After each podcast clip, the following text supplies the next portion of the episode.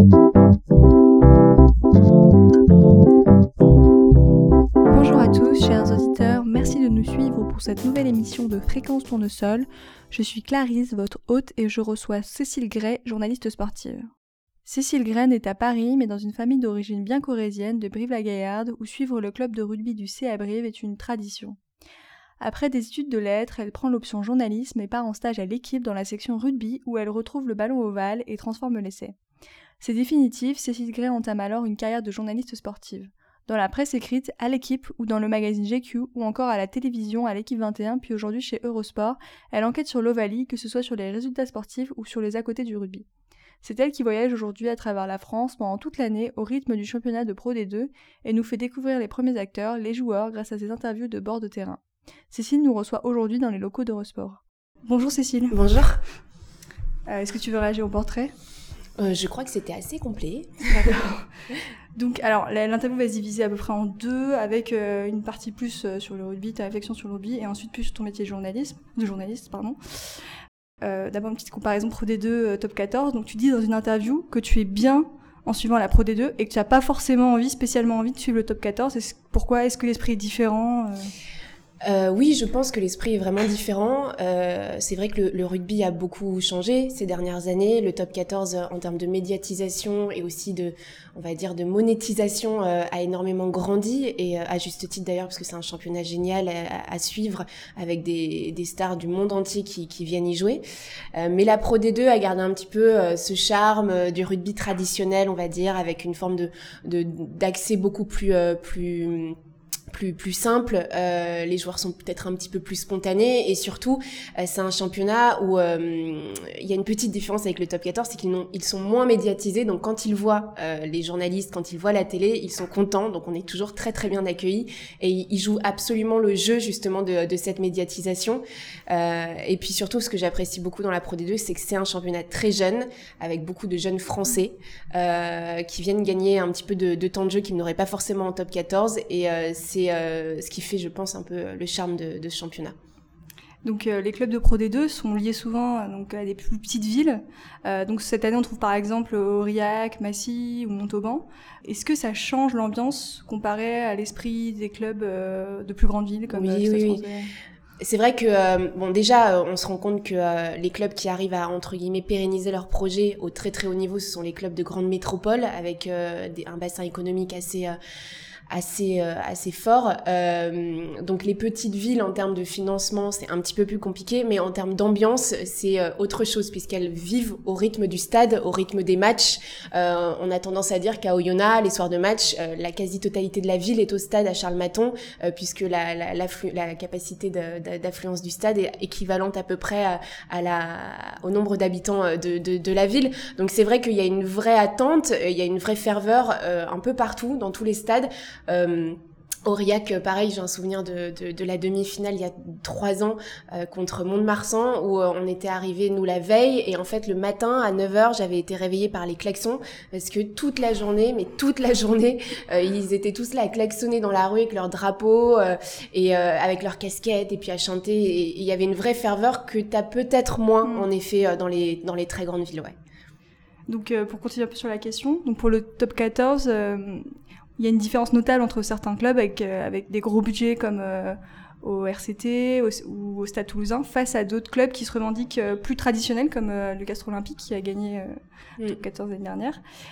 Donc qui se sentent plus proches de, le ter- de leur territoire peut-être. Est-ce que tu es d'accord avec cette opposition ou est-ce que c'est un peu artificiel? Ouais, non, je trouve que c'est un peu manichéen. Euh, Castres, ils ont un très très gros, euh, un très gros gros financement euh, du côté de, de chez eux, des laboratoires Fabre.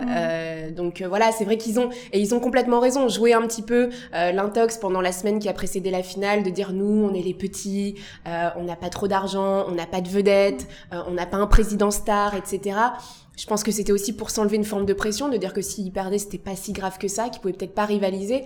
En attendant, Castres, c'est un club qui a été trois fois champion de France ces, dix dernières années, euh, qui réussit à faire des recrutements souvent très intelligents.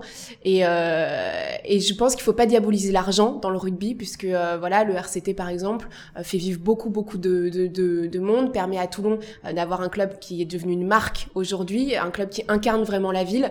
Et euh, je trouve que le président Boudjelal a fait justement beaucoup de travail. Après, c'est vrai qu'on a bien aimé opposer. C'est aussi un petit truc de journaliste. Mm. un peu les paysans contre contre les riches, etc. Et mais au final, quand tu regardes de vraiment très près, casse très loin d'être ridicule en termes de budget, quoi. Donc pour revenir un peu sur la Pro D2, euh, moi je connais pas trop euh, la Pro D2, mais est-ce que tu dirais que la Pro D2 est moins technique que le Top 14 Enfin, comment tu vois la chose? Alors au contraire, euh, c'est un championnat beaucoup plus long que le Top 14, puisqu'il y a 16 équipes euh, en Pro D2, euh, qu'il y a 30, 30 journées, des barrages, des demi-finales, une finale, et maintenant une finale d'accession mmh. entre le 13e de Top 14 et le perdant de la finale Pro D2. Donc c'est une saison très longue, et en fait c'est sur la saison, t'as quasiment pas le droit à l'erreur. Donc euh, quand tu vas à l'extérieur, tu ne fais pas tourner, tu essaies d'aller gagner. Donc il y a aucun match qui est galvaudé. Et euh, surtout en Pro D2, ce qui est très chouette, c'est que le jeu est beaucoup plus libre, beaucoup plus joli à regarder, mmh. euh, qui, qui, il est essentiellement basé sur l'offensif. Alors évidemment, comme en top 14, quand on est au cœur de l'hiver, qu'il fait froid, qu'il pleut, les matchs sont un peu plus fermés, un peu plus rugueux. Mais la Pro D2, c'est un championnat qui est, enfin, franchement, je mets au défi n'importe qui de pas apprécier regarder un, un match de Pro D2 euh, un dimanche après-midi euh, autour du mois de septembre. C'est, ça joue vraiment bien et les phases finales de l'année dernière l'ont prouvé et, tout le monde a dit que, euh, tous les gens qui n'avaient pas regardé la saison régulière et qui mhm. regardent les phases finales ont dit, mais la Pro D2 c'est vachement bien en fait. mais alors du coup, tu dis que c'est plus joli à regarder parce que c'est plus Enfin, il y a plus de construction offensive. Euh, ouais, il y a plus, on va chercher plus l'espace, on va chercher plus les essais, plus que les pénalités. On va chercher à les marquer. On va plutôt que de chercher la faute, de provoquer la faute en étant justement plus technique. Euh, ce qui se voit un peu malheureusement souvent en, top 14, c'est euh, c'est un jeu très très basé sur le combat avec euh, les avants. On dit toujours un peu, ça, il va y avoir du combat. Généralement, quand t'entends, il va y avoir du combat avant un match, c'est que tu vas tu vas te faire chier. Et en Pro D2, c'est c'est plus, on, on a plus envie de s'exprimer euh, en allant chercher les espaces et la vitesse euh, que euh, en allant chercher les pénalités et, les mm. fautes quoi. Du coup, c'est moins haché. c'est plus sympa à regarder, franchement. Est-ce qu'il y, a une continuité entre le top 14 et la Pro D2 Donc, tu as déjà un peu parlé, mais c'est aussi pour un joueur de Pro D2, l'objectif c'est toujours d'aller vers le top 14. Oui de toute façon. Oui, oui, oui, bien sûr. Euh, je pense que la, le fait qu'Eurosport, euh, depuis trois ans, franchement, sans faire de corporatisme, euh, diffuse la quasi-totalité des matchs, euh, ça, ça a quand même permis euh, de médiatiser ce championnat qui n'était pas vraiment avant. Donc je pense que tous les jeunes joueurs avaient pas super envie d'aller en Pro 2 parce qu'ils ils savaient qu'ils n'allaient pas être vus, visibles, on va dire. Aujourd'hui, ça a vachement changé, donc ça leur permet euh, de, de, quand même d'exister, on va dire, en termes de, de, de, médias, en termes de visibilité. Donc ils viennent beaucoup plus facilement. Surtout depuis 2-3 euh, ans, tu vois qu'il y a quand même deux trois vedettes qui viennent tous les ans euh, euh jouer en, en, Pro D2. là, cette année, j'ai plus envie de dire que les vedettes, ce, seront les entraîneurs, puisque tu vas avoir Jeff Dubois et Yannick Bru, les anciens entraîneurs de l'équipe de France, qui viennent à Bayonne et à Montauban. il y a quelques années, tu avais Jamie Cunmore, David Scrella...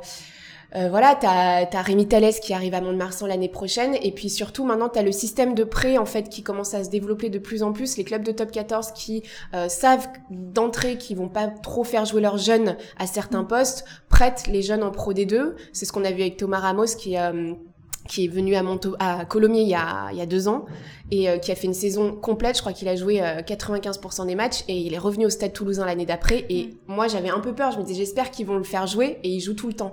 Donc, euh, ça prouve qu'il y a une vraie continuité aussi et que ce système justement de prêt mm. pour les jeunes, pour les jeunes joueurs, pour, parce que ils te disent tous de toute manière que tu apprends vraiment et tu progresses vraiment en jouant, pas forcément en t'entraînant tous les jours pour pas jouer le week-end. c'est vraiment quelque chose d'assez enrichissant pour eux et je pense que la Pro D2 doit à fond, à fond jouer ce jeu-là, quitte à avoir des règles encore plus strictes sur euh, le nombre de joueurs euh, français à aligner sur une feuille de match. Euh, comme tu en top 14, tu l'as, tu l'as aussi en Pro D2. Mais dire clairement, voilà, maintenant en Pro D2, on fait jouer 80% de Français pour que ce soit un championnat vraiment formateur. Du coup, c'est la fin d'une formation, la Pro D2, en fait. Ouais. Ouais, ouais, puis... quand tu regardes ton équipe nationale aujourd'hui, c'est vrai qu'on n'est pas les plus compétitifs du monde. au au mieux, on stagne. Au pire, j'ai un peu l'impression parfois qu'on régresse. On a énormément de joueurs utilisés. J'ai l'impression qu'on se cherche sans se trouver. Mais c'est parce qu'aussi, euh, c'est vrai que le top 14, euh, sans le diaboliser du tout, encore une fois, fait jouer beaucoup beaucoup de, de, de, joueurs étrangers à, à, certains postes clés. En plus, c'est difficile maintenant de trouver un, un, bon ouvreur quand ton comme quand t'as Camille Lopez blessé, bah derrière tout le monde se met à paniquer, genre mais qu'est-ce qu'on va faire jouer, etc.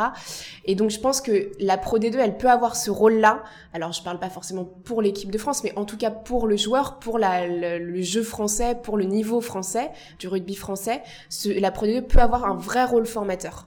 Parce qu'en fait, en top 14, c'est difficile euh, de donner de la... sa chance à un jeune, euh, même s'il a fait ses preuves en Pro D2. Les enjeux, euh, les enjeux sont tellement énormes que prendre le risque de lancer un petit jeune sur un match important et sur une saison, c'est c'est difficile. Et moi, je le conçois complètement. Moi, si j'étais entraîneur, pareil, j'aurais un peu la crainte de dire, on va peut-être se tromper. Est-ce qu'on devrait pas plutôt assurer le truc en faisant jouer quelqu'un, un joueur qui a de l'expérience, qui a des, des dizaines de sélections en Nouvelle-Zélande ou en Angleterre.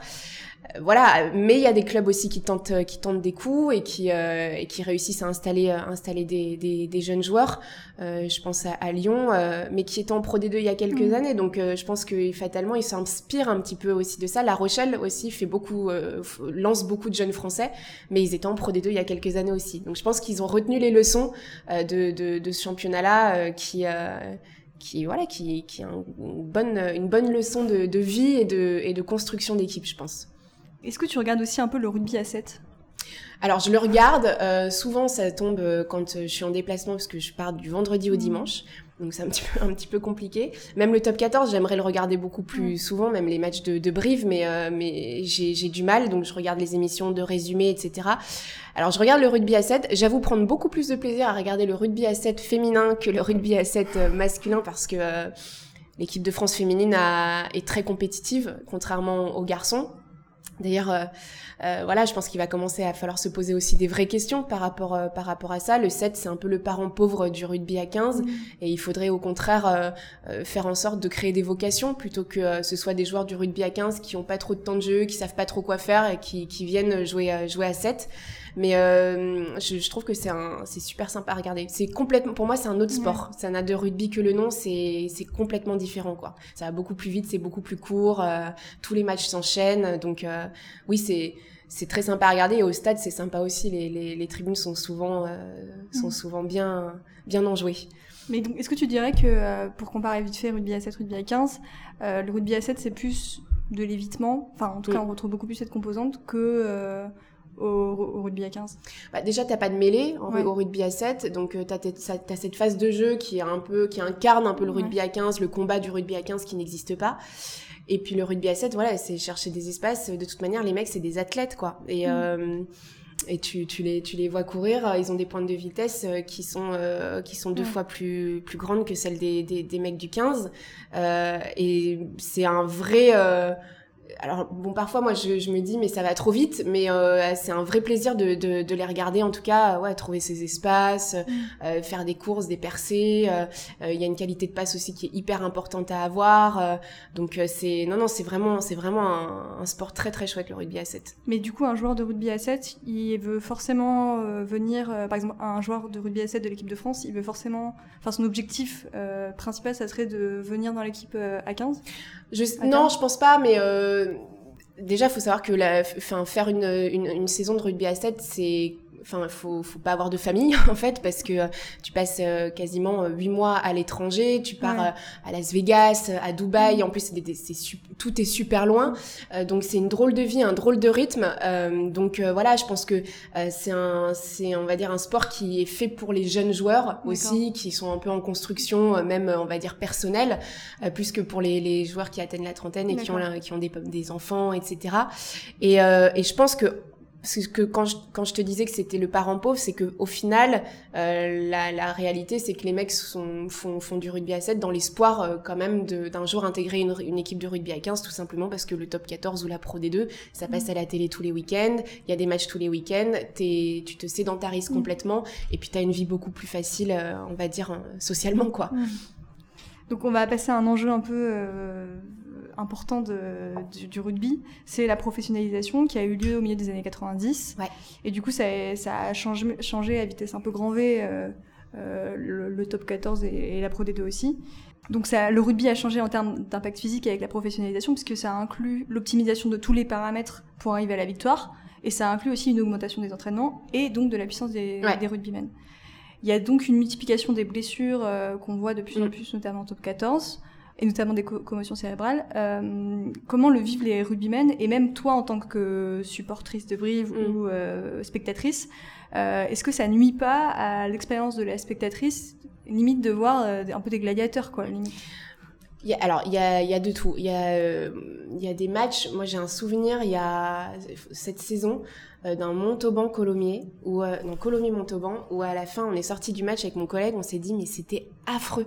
C'était d'une violence. Mm. Euh, en plus, quand t'es au bord du terrain, t'entends les bruits, t'entends les cris, t'entends les gémissements des mecs qui ont mal, donc ça peut être mm. une, mauvaise, une assez mauvaise expérience quand c'est quand c'est assez violent. La Pro D2, comme je te disais, ça reste, ça reste un, un niveau de jeu, on va dire, euh, comme assez basé sur l'offensive, donc il y a moins de, moins de, moins de violence, moins de, moins de contact, on va dire, euh, rugueux, même si, euh, même si ça, voilà, ça, c'est un, un, championnat professionnel. Donc, comme tu mm. disais, ils s'entraînent tous la semaine, ils sont, ils consacrent leur vie entière et leur semaine entière à, à être prêts physiquement. Donc, voilà. Mais le, le top 14, c'est vrai que moi, ça me, ça commence à, voilà, ça commence à me, je sais pas, ça me, ça me rend triste un peu mm. aussi. Ouais, parce que hum, quand je vois le petit joueur du, du de Clermont euh, euh, qui euh, au Racing il y a quelques mois au, au cœur de l'hiver euh, a fait un, a fait une commotion et qu'on a dû l'entourer de draps blancs parce qu'il était à moitié en train de convulser mais j'avais les larmes aux yeux devant ma télé. Je me disais, mais moi, j'aime pas ça, quoi. J'aime pas ce rugby-là, ça m'intéresse pas, je vois pas l'intérêt. Et j'en veux à ces équipes. Euh, il y en a, que je citerai pas, euh, qui, ont, qui, qui, ont vraiment basé tout leur jeu essentiellement sur ça, quoi. Sur, faire mal physiquement, euh, saper l'adversaire, le fatiguer. Euh, le, le, le, le, ouais le, le, pas le blesser mais le minimiser en tout cas euh, amoindrir en tout cas ses forces et, euh, et qui et, ces équipes là sont souvent celles qui sont d'ailleurs euh, en phase finale hein, de, de, top 14 parce que ça fonctionne. Mais voilà moi ça, ça c'est le rugby typique qui m'intéresse pas du tout et j'espère vraiment qu'on va pas qu'on va s'arrêter là. Je sais que les, les instances essaient de, de, de, réglementer différemment le, le, les championnats pour pour justement essayer d'éviter un petit peu cette augmentation de la violence. Mais euh, voilà, c'est vrai que là, on a atteint un stade où, ouais, moi, un match sur deux euh, de top 14, euh, je, je le regarde plus à cause de ça, quoi.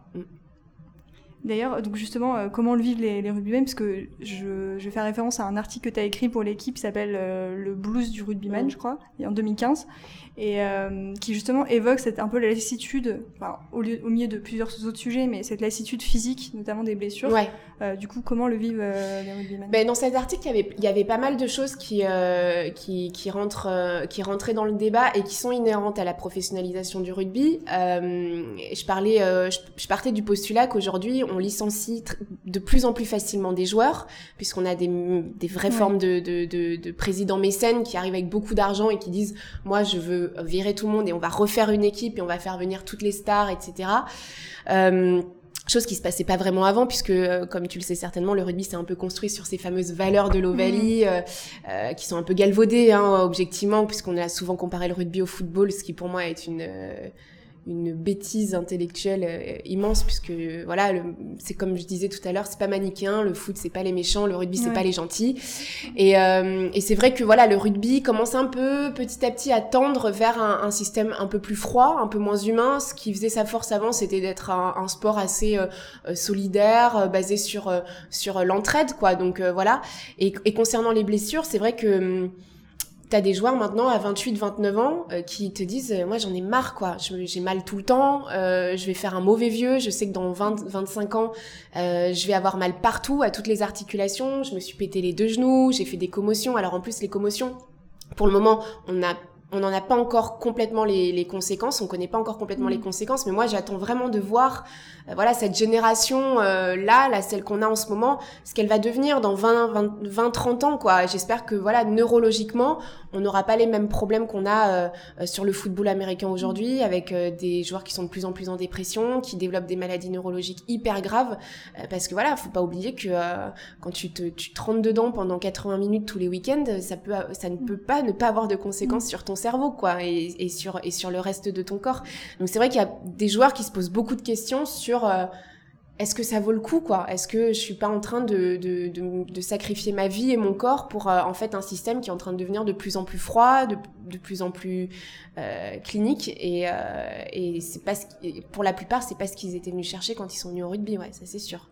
Donc euh, une des, des solutions euh, qui va être mise en place, enfin pas solution complète, euh, je pense pas, euh, c'est un nouveau protocole qui va être mis en place pour le top 14 et la Pro D2 l'année prochaine, euh, avec la mise en place d'un carton bleu qui permet à l'arbitre de sortir un joueur en cas de commotion cérébrale notamment.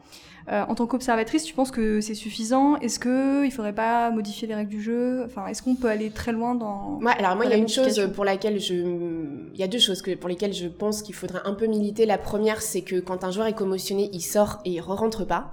Le protocole commotion, en fait, tous les neurologues te disent que une commotion, elle peut se développer 24 heures après le choc. Donc en fait, ça, ça a pas tellement de sens de se dire bon bah ça va, il a marché droit et puis il a répondu à toutes les questions, donc il peut re-rentrer en jeu. Je pense qu'en plus aujourd'hui, on a des clubs à 100% qui ont tous des effectifs suffisamment développés pour être euh, pour avoir euh, des joueurs remplacés pendant les matchs et des joueurs remplacés par des bons joueurs, des joueurs de bon niveau.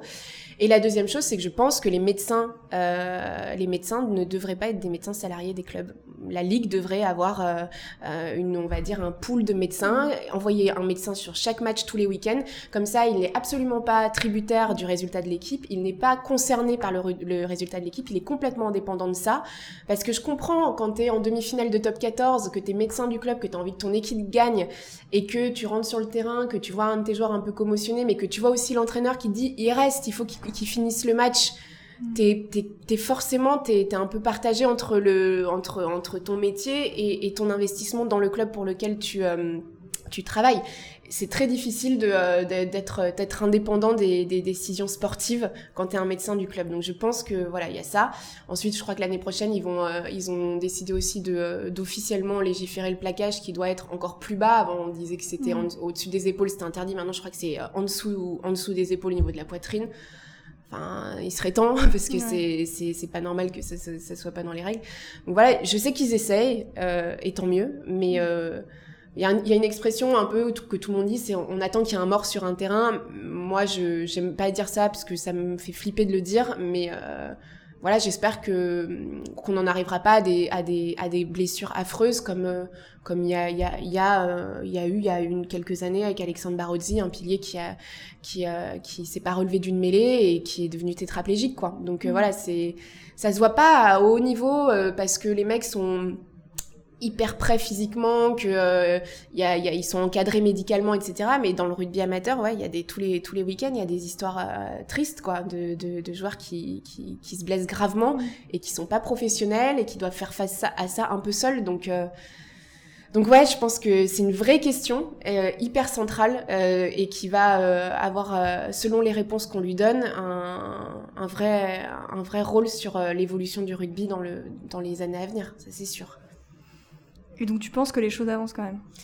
Enfin, on voit je pense que les gens prennent conscience que là, on est arrivé à un stade où voilà, c'est quand même un peu, c'est un peu pas normal qu'on sacrifie. Mm. Voilà, tu dis parler de gladiateurs euh, tout à l'heure, c'est euh, c'est un peu ça. Hein, on les met dans l'arène et, euh, et on les regarde Mm. Et, euh, et, et c'est la société du spectacle, hein, la fameuse, mais euh, du pain et des jeux. Et en fait, euh, personne se rend trop compte qu'en attendant, ces mecs-là qui sont dans l'arène, bah, ils, ils, se font mal. Et quand ils rentrent chez eux le soir, euh, ils, ils, souffrent. Euh, quand ils se lèvent le matin, ils ont du mal à marcher. Et puis voilà. Enfin, après bon, il y a évidemment des joueurs qui se blessent pas pendant toute leur carrière, qui ont beaucoup mm. de chance, etc. Mais faut pas oublier que derrière les, ces, ces mecs qu'on regarde tous les week-ends, il y a des hommes qui ont un reste de semaine à vivre avec une famille, avec euh, une vie d'homme. Et, euh, et, je pense que ça, c'est un truc qu'on attend souvent même à oublier, de l'aspect humain derrière le sportif.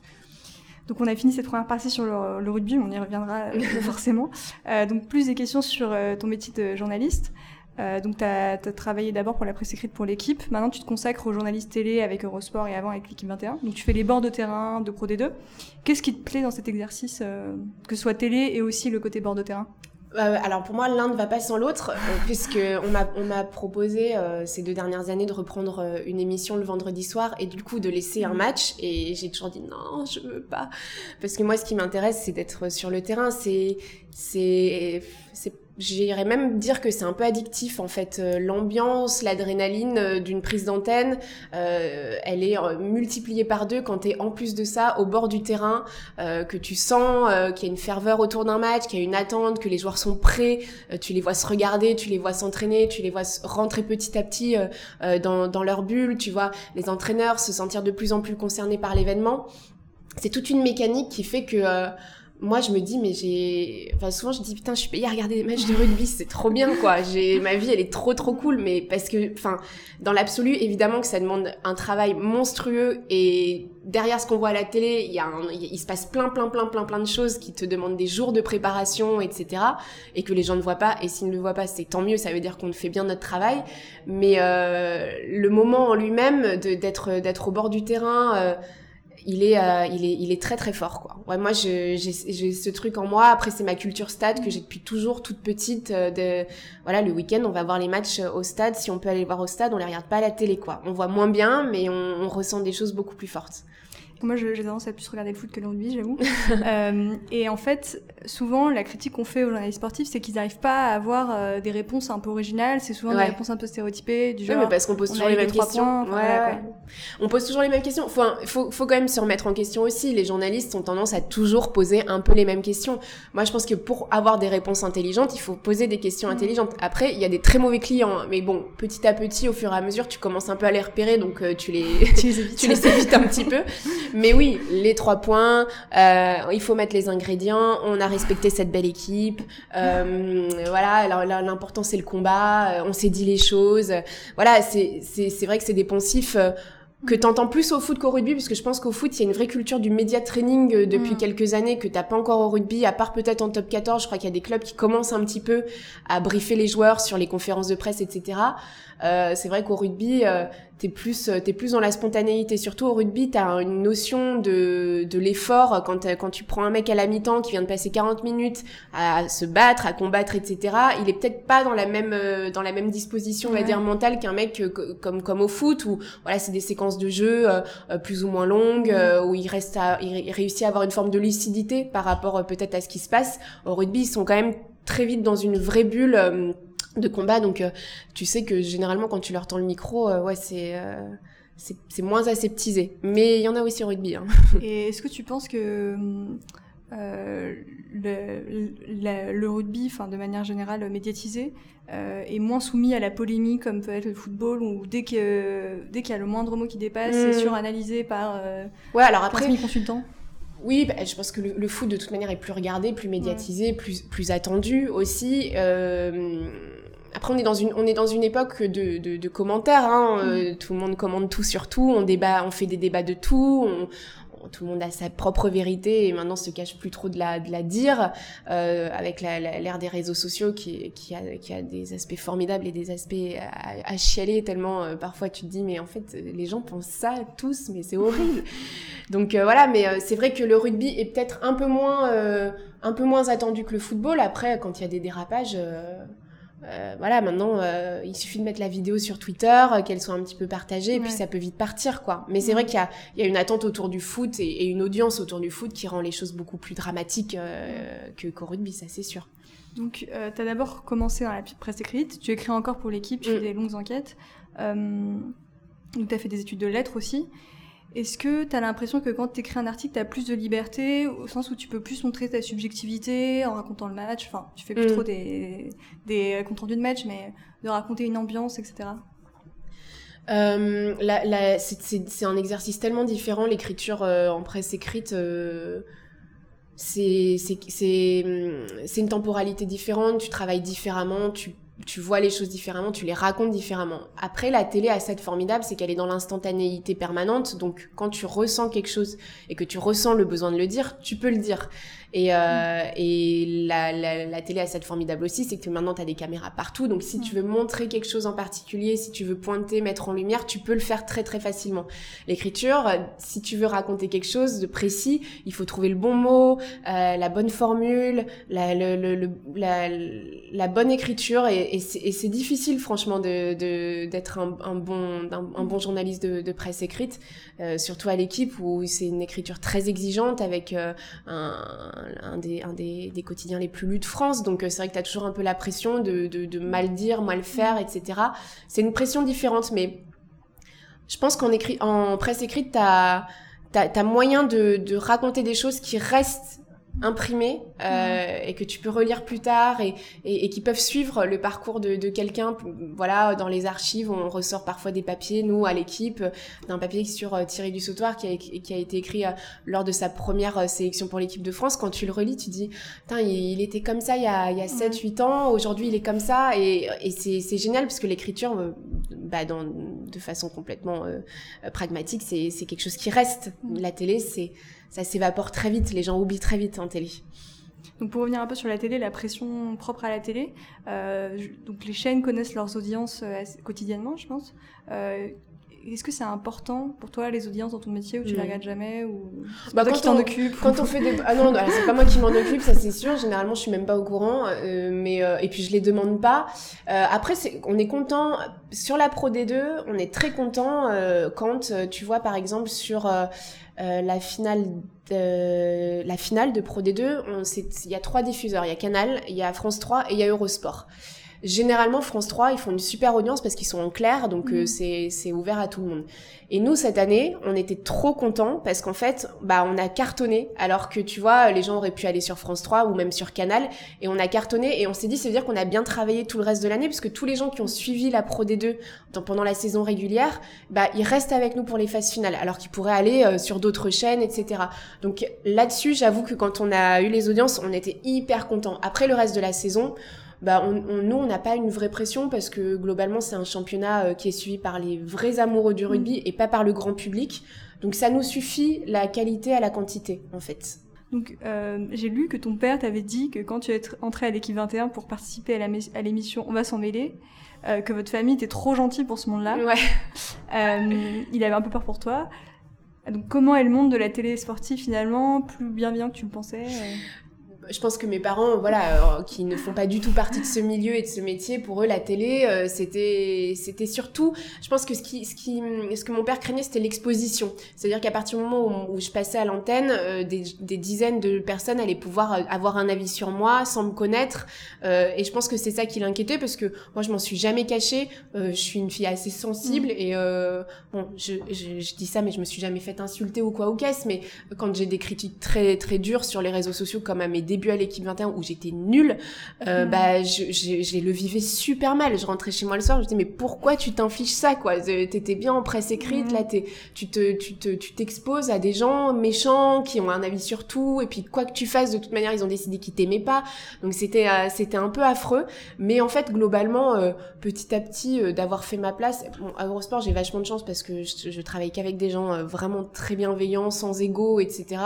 Mais oui la télé c'est un monde difficile le pouvoir euh, de, de, l'image est, assez fou. Euh, il y a beaucoup de gens qui font ce métier pour passer à la télé. Euh, donc c'est vrai que dès que tu fais de l'antenne, tu crées un peu des frustrations, des envies au sein des rédactions et de ceux qui n'en font pas. Donc faut un peu se blinder, mais moi, je, suis hyper naïve là-dessus. Je pense, je, je, crois à fond au pouvoir de la gentillesse et, euh, et, du, et du respect. Donc euh, voilà. Et puis je me dis, les gens qui qui m'aiment pas, ils m'aiment pas. Et puis c'est pas grave. Mais j'avoue qu'au tout début, quand j'étais un petit peu plus jeune à l'équipe 21, il y a eu des soirées où j'étais triste, quoi, parce que je me disais, mais c'est horrible. Je me fais insulter par des gens qui me connaissent même pas. Donc, pour revenir sur ton métier journaliste, euh, pour toi, c'est quoi une bonne interview? Est-ce que c'est forcément la recherche d'une info exclusive, d'une émotion exclusive? Alors, tout dépend de, l'état d'esprit dans lequel tu, vas faire ton interview. Tout dépend aussi de l'enjeu, tout dépend du contexte. Euh, c'est vrai que nous, euh, quand euh, on est en fin de saison, par exemple à Montauban sur la demi-finale, qu'on sait qu'il y a un, des deux entraîneurs qui va s'en aller, on est la chaîne de la Pro D2, donc pour nous, c'est hyper important d'être ceux qui, vont annoncer le, l'arrivée du nouvel entraîneur euh, qui a été choisi. Donc c'est vrai que quand le président est venu dans mon avant-match, moi, je, voilà, mon but, mon mm. objectif, c'était un petit peu de lui faire dire euh, qui allait, euh, qui allait venir. après, moi, je, je, je, c'est mon côté un petit peu, un petit peu, on va dire midinette, mais je suis à fond dans, dans tout ce qui est, voilà, les émotions. Moi, j'aime, j'adore savoir ce que les gens ressentent quand quelqu'un est triste. j'aime j'aime le montrer, j'aime j'aime qu'il explique pourquoi il est triste. Quand quelqu'un est heureux, j'aime j'aime qu'il qu'il exulte et qu'il montre sa joie. Donc il faut trouver le bon, euh, le bon, le bon curseur. Généralement, euh, ça se passe plutôt bien. Après, c'est dur quand euh, moi ça m'est arrivé. C'était la première fois que ça m'est arrivé. C'était à Vannes pour Vannes Biarritz et Biarritz perd à la dernière minute. Et j'interviewe le joueur de Biarritz et je lui pose une question qui, c'est pas qu'elle lui plaît pas, mais sur le moment il est frustré de la défaite et en fait il m'envoie, il m'envoie balader quoi. Là, franchement, t'avales ta salive, tu dis, ouh là, je suis à l'antenne, tout le monde est en train de voir ça, euh, c'est un peu gênant. Bon, il s'excuse après, il m'a envoyé un message le soir même en me disant, je suis désolée, euh, j'étais, j'étais dans la, dans l'instantanéité de ma colère, donc je suis vraiment désolée. Et c'était la première fois que ça m'arrivait, donc moi, ça m'avait un petit peu marqué. Mais quand tu sais que tu vas interviewer quelqu'un d'un peu fâché, d'un peu triste, il faut vraiment justement avoir la, la bonne sensibilité au bon moment pour pas lui poser la question qui va le braquer et qu'il puisse exprimer justement ce qu'il ressente euh, exactement pour revenir un peu sur qu'est-ce que c'est le journalisme sportif, euh, parce qu'en France, euh, le journalisme sportif, c'est. Enfin, en tout cas, là, je parle pour le foot. Encore une fois, je connais mieux le foot, mais c'est développé beaucoup euh, ces dernières années avec la victoire de la France en 98. Enfin, plus plus il y avait un grand public qui regardait les matchs, en fait, plus il y avait des analyses, etc. Alors qu'en Italie, ça fait longtemps qu'on commente les tactiques, mm, etc. On commentait moins les tactiques.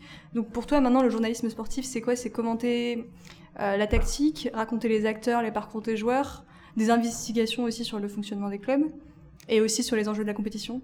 c'est tout. Moi, je je, je sais que la construction d'une, d'une rubrique, euh, elle se fait aussi en fonction des profils. Nous, on a dans, dans notre dans notre rédac à Eurosport quelqu'un qui est hyper tactique, technique, qui euh, euh, qui est un ancien grand joueur de l'équipe de France qui s'appelle Olivier Magne. On sait que lui, on peut lui laisser toute la partie analyse pure et dure d'un mouvement de jeu. Euh, on a on a un, on a un journaliste qui s'appelle Olivier Canton qui lui est dans le commentaire pur et qui est un des meilleurs commentateurs que je, connaisse, qui qui est vraiment très très fort. Et on essaie, voilà, tous d'avoir un profil un petit peu, un, petit peu différent. Pour moi, le, le, sport, c'est, il faut savoir répondre aux attentes de un peu tous les téléspectateur, c'est ça qui est difficile, c'est que tu as un mec qui va regarder un match de rugby et qui va attendre de nous qu'on soit dans l'analyse euh, d'un fait de jeu, euh, qu'on revienne avec euh, des, des, des, une vraie culture technique du sport sur ce qui s'est passé pendant la première mi-temps. T'en as qui s'en foutent un peu de ça et qui veulent que tu leur racontes ce qui se passe dans les vestiaires en ce moment, euh, ce qui s'est dit un petit peu au bord du terrain, etc. Et puis t'en as qui regardent ça euh, juste pour pour l'émotion le, d'un match parce qu'ils sont supporters. Donc généralement eux, ce sont les plus durs à satisfaire parce que quoi qu'il quoi que tu dises, ils te disent que tu es contre leur club. Donc c'est un peu, c'est un petit peu chiant. Mais euh, moi, ça, c'est un c'est une mauvaise foi de supporters qui me dérange pas du tout et que je comprends complètement et que je trouve même assez attendrissante au, final. Mais euh, je pense que ouais, il faut, il savoir euh, satisfaire tout le monde. Et c'est ça qui est très dur. Faut avoir une, on va dire, une ligne éditoriale hyper riche pour, pour pouvoir satisfaire tout le monde. Et du coup, toi, euh, qu'est-ce que tu aimerais faire euh, Enfin, quel focus tu aimerais mettre sur euh, ta carrière de journaliste sportive? Moi, je, comme je te disais tout à l'heure, j'ai un, un, comment dire, un point de vue très humain sur, sur le sport. Et c'est vrai que dans tout ce que j'ai fait jusqu'à présent, surtout en presse écrite, voilà, c'était c'était plus voir les hommes derrière les joueurs. Et j'aime bien raconter des histoires parce que le sport en, en est très très riche. Et je pense que je pense qu'on a tu vois, moi, j'adore savoir que Adil Rami, euh, eh ben, il a commencé le foot hyper tard, qu'avant il travaillait pour la mairie à Fréjus. Enfin, moi, c'est ça que j'aime. Et, euh, et la Pro D2, assez génial, c'est que euh, ce sont des joueurs qui ont un vrai vécu et qui vivent encore des choses aujourd'hui, et ou même des entraîneurs. Tu vois, je pense à l'entraîneur de d'Aurillac, euh, Thierry Pechlestrade, qui est un des derniers euh, remparts de, de, ce rugby-là, où lui, en fait, il travaille aussi, il est paysagiste à la mairie et il entraîne l'équipe d'Aurillac le, le, reste de son, de son temps. Donc voilà, moi, j'aime bien raconter des histoires. Et j'avoue complètement, même si... sans prétention, je connais très bien le rugby et je sais analyser un match, laisser la partie technique et tactique euh, à, nos consultants. Mais t'aimes bien regarder les analyses techniques Ah oui, moi j'adore ça. Euh, j'adore ça, ouais. Donc, euh, une petite question sur un peu les à côté du sport, d'autres enjeux qui traversent. Donc, c'est la féminisation des antennes. Donc, tu fais partie des quelques femmes dans le journalisme sportif. Tu as été interrogée par le magazine en ligne Chic ouais. sur la question et tu disais que pour toi, la réponse au manque de voix et de visage féminin sur les antennes était d'arrêter de tergiverser et d'imposer un peu aux téléspectateurs des femmes à ces fonctions, parce qu'une des pensées ou une des réflexions un peu euh, générales, euh, à l'emporte-pièce on peut même dire, sur le sujet, c'est le fait que les voix féminines sont trop aiguës, trop mm. aiguës et donc euh, elles sont destinées à ne pas être à l'antenne. Euh, parce que c'est désagréable en commentaire. Est-ce que tu as l'impression que les choses peuvent vraiment changer et qu'elles changent euh? Pour moi, c'est une aberration de dire ça, euh, de dire que une femme ne peut pas commenter un match parce que sa voix est désagréable. Je, je, trouve ça un peu triste. En plus, si je, si je me souviens bien, c'était une femme qui disait ça dans le dans l'article. Mmh. Mais je, je, pense qu'il faut il faut vraiment avoir un, un comment dire une façon de faire très très simple, c'est qu'une femme, elle est compétente, elle bosse, euh, elle n'est pas compétente, elle bosse pas. Un homme est compétent, il bosse, et il est pas compétent, il bosse pas. Il faut pas mettre des femmes pour mettre des femmes. Euh, mm. nous, euh, à Eurosport, on a vu des erreurs un petit peu faites, on va dire, de, de, de, de filles qui, qui venaient, qui voulaient faire un petit peu d'antenne. et puis, comme, comme tu dis, la féminisation des antennes, surtout dans le milieu du sport, a créé des vocations. sauf que voilà, il faut que ces filles-là, elles sachent qu'on fait pas, enfin, ce métier, il se résume pas à passer à la télé, quoi. Il se, il se, il se, il se résume à mille autres choses. Et la télé, c'est une partie infime de ton quotidien. C'est, c'est tout ce qui se passe avant, c'est, c'est des, des, beaucoup de travail, etc. Mais je pense que c'est en train de changer. Euh, je pense que moi, ce que j'aimerais, c'est qu'il y ait plus de femmes chefs dans les mmh. rédactions. C'est pour moi, c'est la, la, la vraie, le vrai, véritable enjeu, c'est ça. Euh, et je parle vraiment même dans le journalisme en général, hein, c'est que tu vois qu'au poste euh, euh un peu euh, haute, hautement placé dans la, dans la hiérarchie des entreprises, ce sont souvent des hommes. Et je pense que voilà, il faudrait aussi euh, équilibrer un petit peu à ce niveau-là, parce que des femmes à des postes de, de, décision, de prise de décision, ça, ça, changerait tout. Mmh. D'ailleurs, Eurosport a une nouvelle femme, une nouvelle chef d'antenne France, c'est Géraldine Ponce.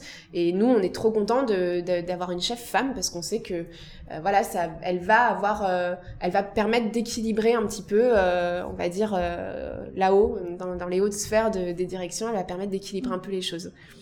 Ouais, c'est un enjeu de pouvoir en fait. Oui, c'est un enjeu de pouvoir. Puis là, en ce moment, on est, on est un peu à la croisée des chemins sur les rapports hommes-femmes et tout ce qui se passe de manière générale, les, les, les, comment dire, les, les mouvements MeToo, enfin moi je pense à plein de choses quand je, quand je te dis mm. ça et, et, et, je pense que voilà euh, euh c'est c'est pas géré correctement tant qu'il n'y a pas une femme là-haut pour dire mais non mais ça on le fait pas en fait ça ça se fait pas euh, mm. les hommes ont tendance un peu peut-être à se rassurer entre eux et euh, se dire que euh, bon bah ça va c'est pas grave on va un peu on va un peu mettre la poussière sous le tapis bon maintenant t'arrêtes tu recommences pas voilà je pense que dans les relations hommes-femmes, euh, tant que là-haut il n'y a pas des femmes aussi pour euh, incarner euh, ces, choses-là, ça peut pas, ça peut pas fonctionner.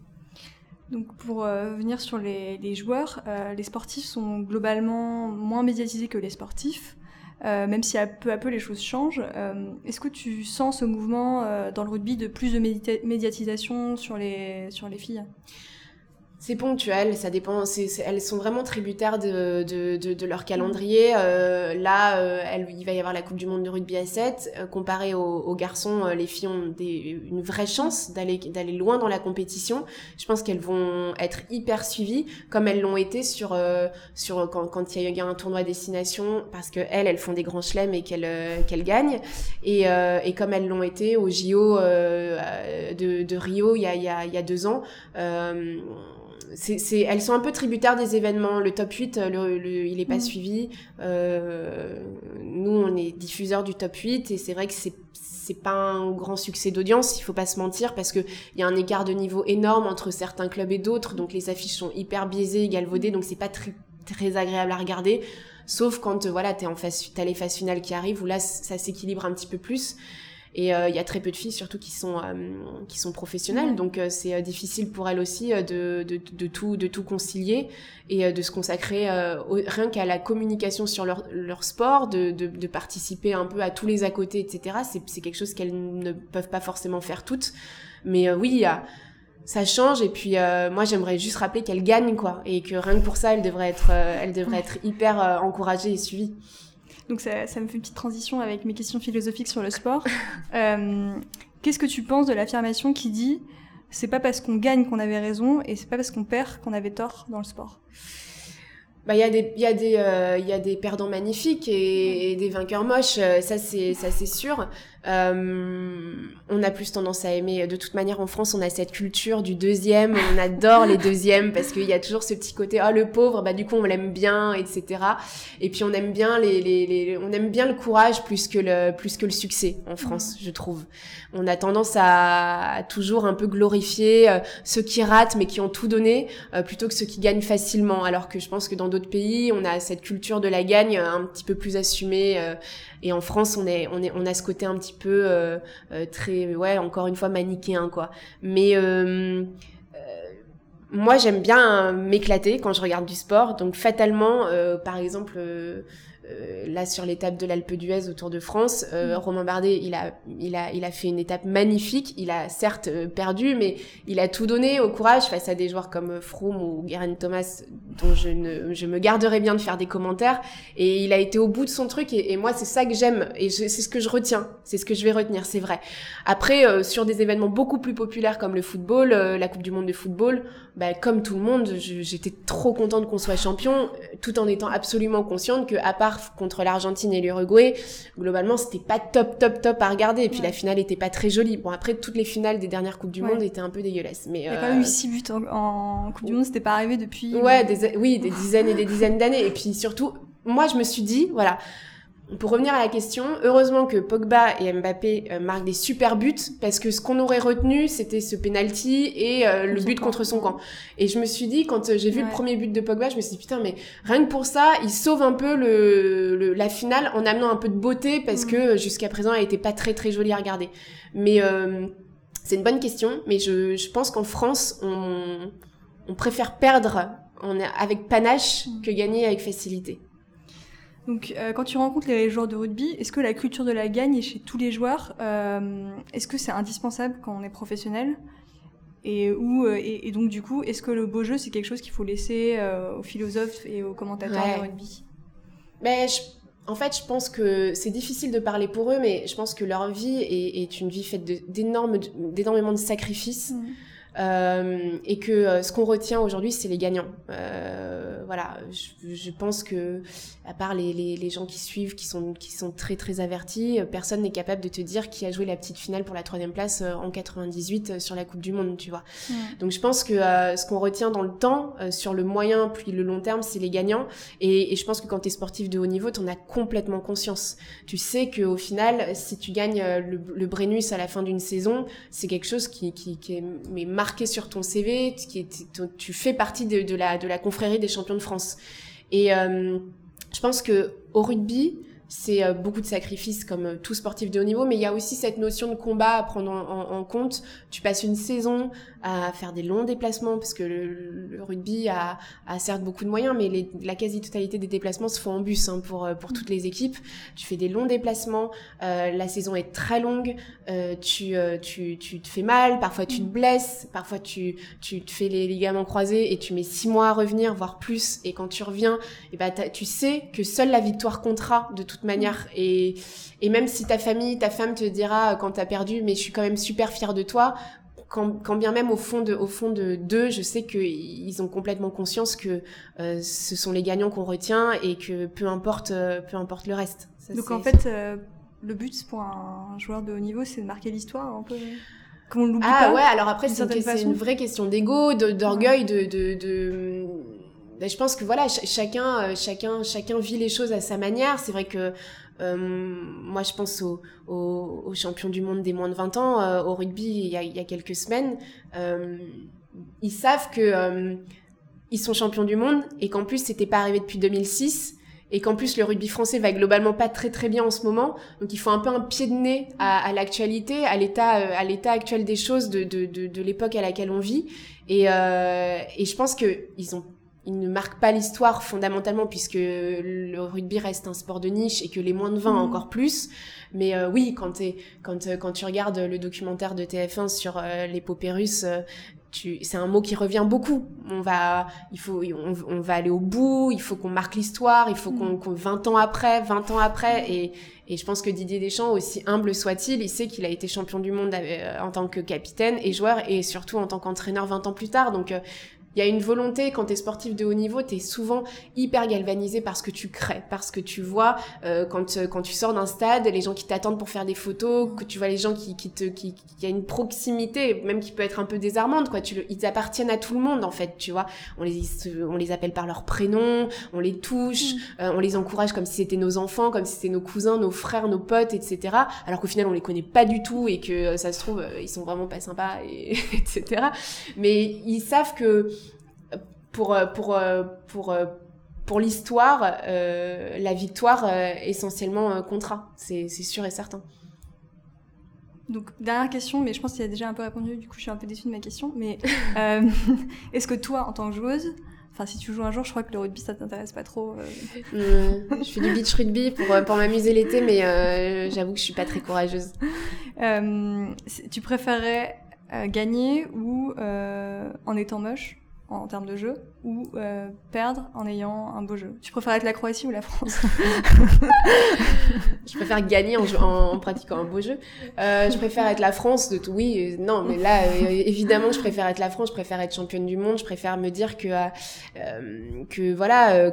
comme, comme les joueurs de 98, enfin moi c'était il y a 20 ans, j'avais 9 ans à l'époque, euh, je suis capable de te réciter le 11 de départ euh, de, de, de, de, la finale 98 alors que je ne regarde pas la Ligue 1 et que, enfin, si je regarde PSG-OM comme tous les footix du monde, mais euh, Le Havre-Caen, globalement, je le regarderai pas, tu vois, c'est un truc qui m'intéressera pas beaucoup. Mais voilà, ça, ça m'a marqué et je sais que que oui, là, quand je vois les victoires, quand tu vois les trucs qui vivent, tu vois Perpignan euh, qui, a, qui, est champion de Pro D2 cette année, quand j'ai vu mais les, le bonheur qu'ils avaient en eux et puis surtout qu'ils procuraient à leur famille, qu'ils procuraient à leurs supporters, je me suis dit c'est une belle vie quand même quoi. Tu, tu rends les gens heureux et je pense que euh, quand tu perds, même si tu perds magnifiquement, les gens sont tristes, les gens sont déçus. Si on avait perdu en finale de la Coupe du Monde, les gens auraient été hyper déçus. La victoire rend heureux. Seule la victoire rend vraiment euh, absolument heureux. Même si je pense que sur le terrain, quand t'es acteur, de pratiquer un beau jeu assez galvanisant, assez, assez joli, c'est forcément beaucoup plus fort euh, que, que, que, si tu fais un truc très fermé comme, euh, comme Griezmann aime bien d'ailleurs, il a dit. oui, oui c'est l'Atlético Madrid un peu. Euh, du coup, dernière, dernière question. Euh, est-ce que tu penses que finalement, le but du sport, c'est de créer des émotions et euh, de créer une histoire Par exemple, on le voit avec l'équipe de France de foot. ils ont perdu l'euro en finale à domicile et là, ils gagnent. Et, mm. en bon, enfin on l'a dit on l'a déjà dit mochement mais en fait c'est vraiment pas ça qui compte c'est vraiment la victoire et le fait que quand on suit notamment le documentaire on l'a vu parce que quand même il y a toutes les, les réseaux sociaux ouais, bien sûr donc on les suit, de voir qu'en fait euh, c'est vraiment la revanche, il y a vraiment ce truc-là et en fait qui est hyper fort. Euh... C'est le, mais enfin à part le sport et, et peut-être on va aller plus loin en disant à part le foot, euh, qu'est-ce qui procure des émotions comme ça quoi? Enfin tu vois. Euh, moi, je, je de, de, voir des gens euh, comme ça euh, heureux ensemble, c'est un truc qui me rend d'autant plus heureuse que, bah, comme toi, comme tous les gens de mon âge, euh, je suis la génération qu'on a tendance à appeler la génération Bataclan ou la génération Charlie. La dernière fois qu'on s'est tous réunis euh, ces dernières années, globalement, c'était pour euh, pleurer ensemble et être hyper triste ensemble. Et et moi, tu vois, quand j'ai vu tous ces gens heureux, j'ai pensé à ces dernières années en me disant ça, ça fait ça permet aux gens de respirer et de se dire que y a c'est encore possible quoi mm. tu vois de, euh, de, de tous vivre ensemble de, de, de fêter quelque chose ensemble et euh, je pense que le sport c'est euh, c'est sa vocation première c'est ça mais surtout c'est un prétexte c'est un mm. prétexte un génial prétexte pour pour, euh, pour fêter quelque chose, pour avoir une histoire commune. On est champion, tu vois. On est, il y a toujours ce on qui, qui, me, qui me fait sourire parce que je me dis, on n'a pas joué, on s'est pas entraîné, on gagne pas là ce qui gagne, mais on est champion quand même. Et, euh, et je pense que on, c'est, c'est, c'est, on n'est plus tous ensemble comme euh, comme comme là ce week-end ces dernières semaines sur sur cette Coupe du Monde qu'à ces moments de, de sport et de, de, de vraie ferveur et à plus petite échelle tous les week-ends dans tous les stades de France, que ce soit le rugby, le mm. foot, le hand, le basket, euh, le, même peut-être le tennis, etc. Il y a des gens euh, qui sont peut-être des petits groupes de supporters de 30 et qui sont hyper heureux. Moi, je les vois, tu vois, euh, à, à Aurillac, t'as un petit groupe de supporters, ils font tous les déplacements, ils sont une petite quinzaine, ils sont beaucoup moins nombreux que sur les Champs-Élysées, mais ça leur suffit à leur mm. propre bonheur. Leurs semaines sont rythmées en fonction des matchs, en fonction de ce qui se passe, des résultats. Et, euh, et je pense que la première, la vocation première du sport, c'est ça, c'est de, c'est de rassembler les gens et de les réunir en petites, moyennes et grandes quantités. Ok, bon, on va, on va finir sur cette touche un peu positive. Ouais. Merci Cécile de nous avoir Avec grand plaisir. Et à la prochaine. À la prochaine. Merci à tous d'avoir suivi ce nouvel épisode. Vous pouvez retrouver des informations complémentaires en description sur l'invité et son projet et retrouver d'autres épisodes de Fréquence Tournesol sur SoundCloud, Apple Podcast et sur le site fréquence-tournesol.fr, tout attaché et sans accent. Abonnez-vous à Fréquence Tournesol sur Facebook pour suivre l'actualité du podcast et la sortie de nouveaux épisodes. À bientôt!